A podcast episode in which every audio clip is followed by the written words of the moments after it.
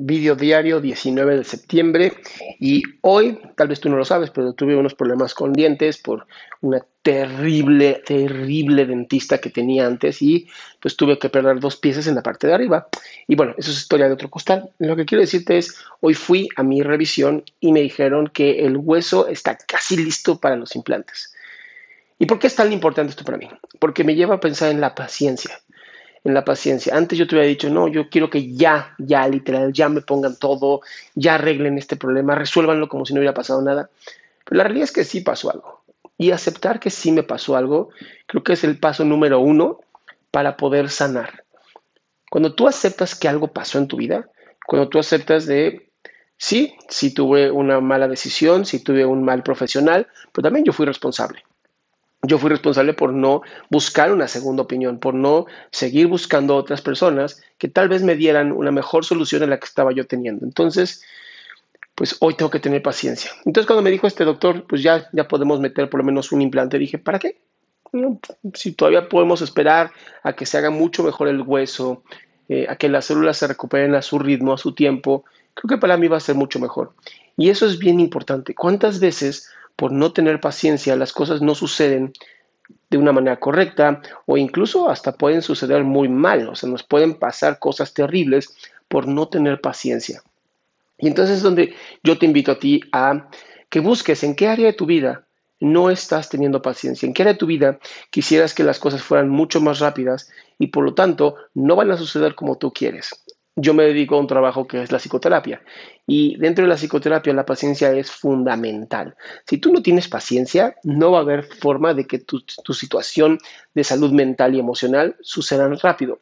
Porque tú no te enfermas emocionalmente de, un día al otro, ¿no? A menos que sea un trauma, pero los traumas se manejan de una manera muy distinta.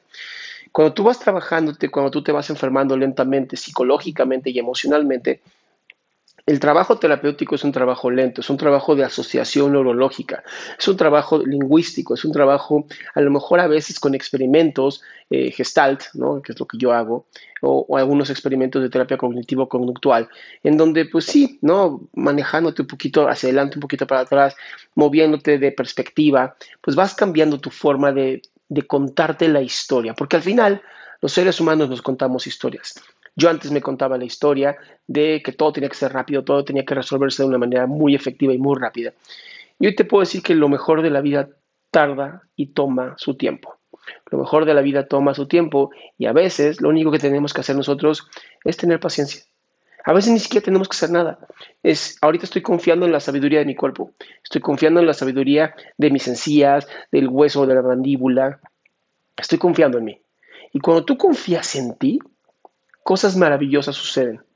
Em, justo ayer, después de haber grabado, se me, había ocurrido el cuántas veces, ¿no? Em, por querer resolver hoy algo que es del futuro, no le permitimos a nuestro ser del futuro tener las herramientas.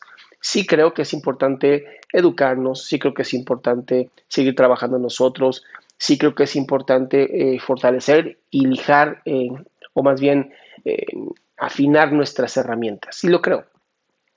Pero también tenemos que tener confianza en el ser del futuro, en quiénes somos nosotros en el futuro y a dónde podemos llegar y qué podemos hacer.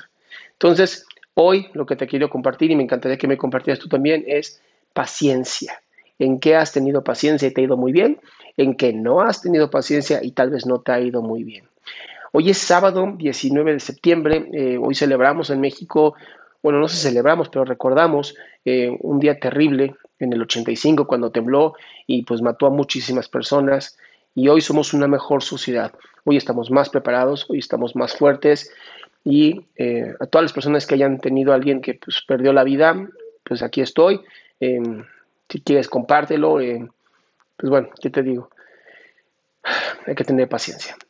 ¿Va? Visita mi canal adriansaldama.com en donde tengo eventos. Hoy, justo sábado, es donde más eventos tengo.